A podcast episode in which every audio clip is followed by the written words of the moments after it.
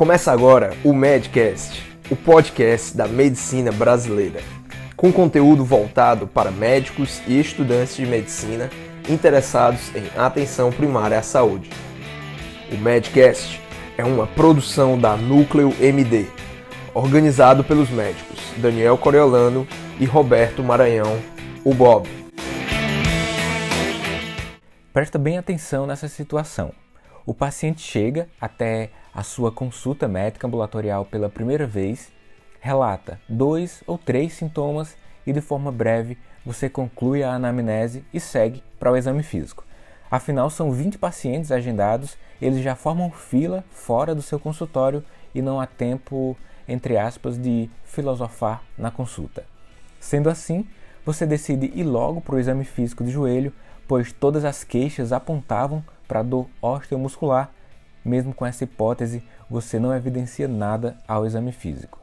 Você volta à sua cadeira, faz uma solicitação de uma radiografia de joelho, diz que a pessoa, por enquanto, não tem nada, porque o tempo urge. Você se despede rápido e então chama o próximo paciente. Tudo isso aconteceu em 5 minutos.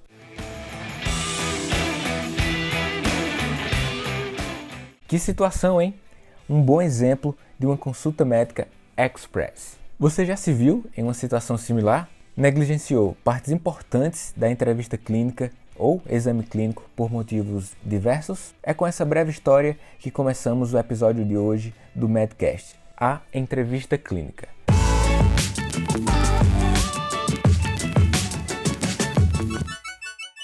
Meu nome é Daniel Coriolano, eu sou um médico de família, CEO da Núcleo MD e vou te acompanhar até o final desse episódio de hoje. Deve ter ficado bem claro para você que o caso exposto é bem comum nas consultas ambulatoriais. Alguns serviços superlotados, consultas de baixa qualidade, muitas vezes justificada pelo tempo reduzido disponível para o atendimento. O que é necessário dentro do âmbito da atenção primária para que nós possamos ter o que a literatura médica convencionou chamar de uma boa relação terapêutica. A sua habilidade interpessoal acaba se revelando durante a consulta médica.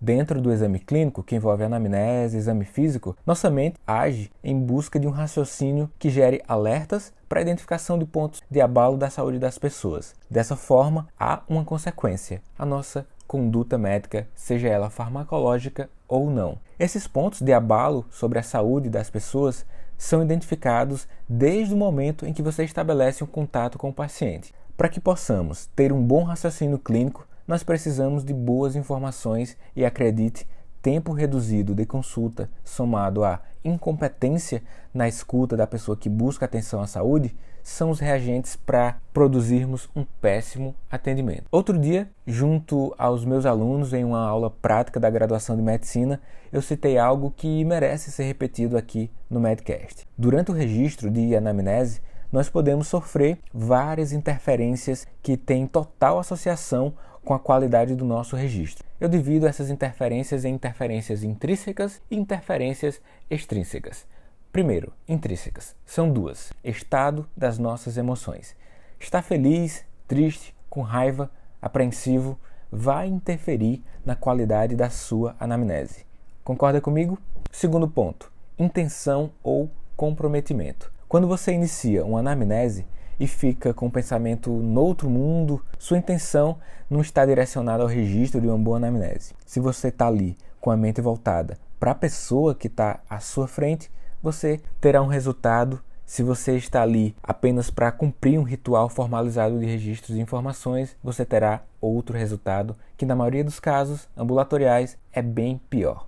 Os seus resultados são diretamente relacionados ao seu comprometimento, à sua intenção dentro da consulta médica.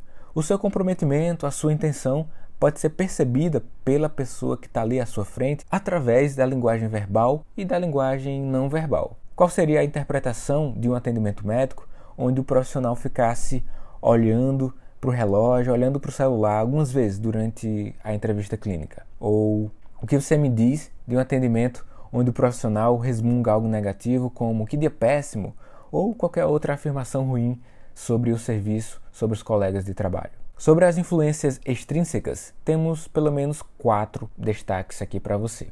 infraestrutura do local de atendimento. Isto vai influenciar na qualidade das informações fornecidas pelo seu paciente. Você não espera que uma pessoa sinta-se à vontade quando a privacidade não é garantida. Em consultórios de paredes finas, de compensado ou próximo às recepções, onde a privacidade não é garantida, cabe a você empreender esforços para melhorar isso, porque caso contrário, já fica sabendo que esse detalhe pode interferir na veracidade das informações que o seu paciente vai te fornecer. E sobre a temperatura do ambiente, quente, frio, isso pode dar um desconforto tanto para você quanto para o seu paciente. Essa temperatura é uma variável que pode interferir no tempo de consulta, tornando mais rápida ou mais lenta. Então, se por acaso você atende em um lugar em que o condicionador de ar está setado no 16 e você perceber que o seu paciente já entra reclamando do frio, tome uma atitude. Ainda dentro das influências extrínsecas, a acomodação, tanto sua quanto do paciente, também é importante. A entrevista clínica em geral não é tão rápida e se você tiver uma cadeira minimamente confortável,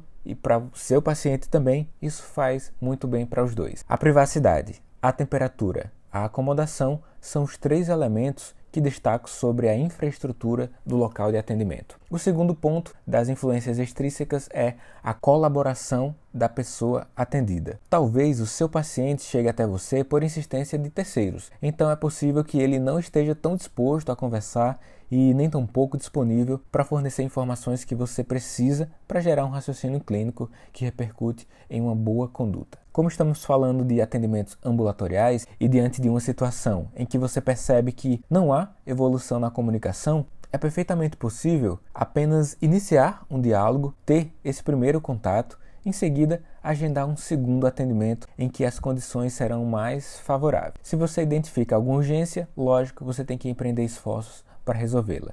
Se você percebe alguma red flag ou sinal de alarme, você deve fazer algo já de cara pelo seu paciente. Mas lógico, se não houver isso, apenas lembre que você pode utilizar a longitudinalidade ao seu favor, é uma ótima ferramenta dentro da atenção primária à saúde. Terceiro ponto, colaboração de acompanhantes.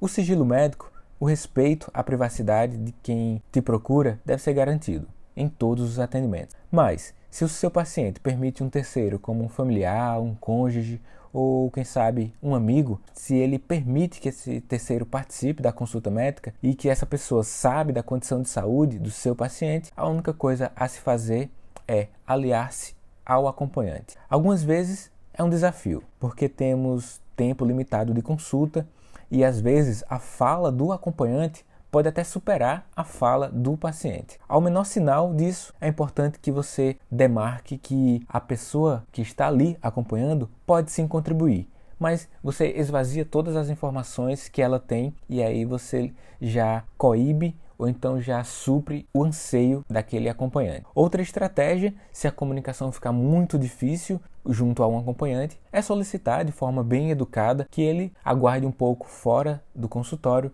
Você coleta as informações que quer junto ao paciente, depois o acompanhante volta até a sala. Ainda como estratégia de uma eventual presença de terceiro na consulta médica, você pode utilizar o acompanhante como uma pessoa que vai validar as informações que o seu paciente dá. Isso dá mais veracidade às informações e essa validação torna a anamnese com maior teor de qualidade também. Isso acontece sobretudo com as crianças, com os idosos, mas nos adultos jovens você pode utilizar também. E como último ponto de interferência de fator extrínseco, a gente tem a interferência de terceiros.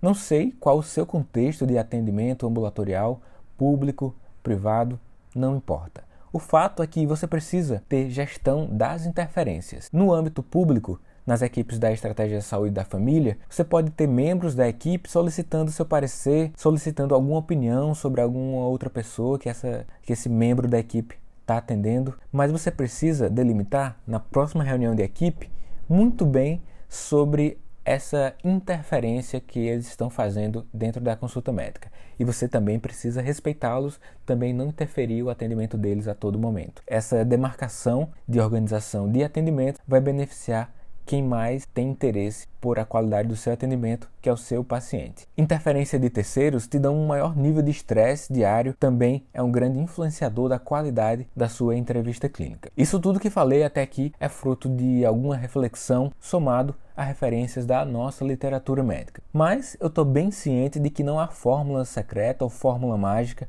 para uma boa entrevista clínica. Apenas algumas estratégias que você pode testar e implementar.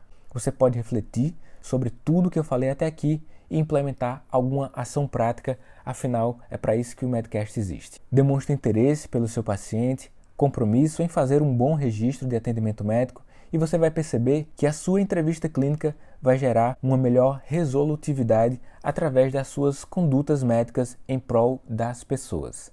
Além disso, você será mais feliz na sua profissão, que no final das contas também é um dos nossos objetivos de vida. As referências que utilizei para a produção desse episódio de hoje podem ser consultadas na descrição aqui dentro mesmo do app. Mas responde a essa pergunta.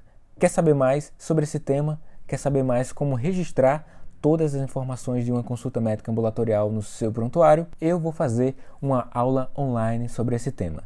O conteúdo é aberto, todos que têm interesse podem clicar no link que está junto da descrição desse episódio. Serão duas sessões, você escolhe aí qual o melhor horário para você. Lembra de deixar o teu comentário aqui no Medcast. Se você acompanha por algum dispositivo da Apple, classifica o Medcast em até 5 estrelas. Se você acompanha no SoundCloud, você pode clicar apenas aí no coraçãozinho. Basta clicar e independente por onde você acompanha, deixa sempre o seu comentário. Eles são essenciais, balizam a produção dos nossos conteúdos, além de você também deixar a sua sugestão para próximos conteúdos. Nossa missão é gerar repercussão prática em benefício dos nossos pacientes através dos conteúdos que produzimos por aqui. Por isso, o seu papel é essencial na difusão desses conhecimentos sobre educação médica. Para compartilhar é muito simples. Basta clicar em compartilhar aqui mesmo no aplicativo e colar o link na sua rede social, seja Facebook, Twitter, WhatsApp ou lista de e-mails.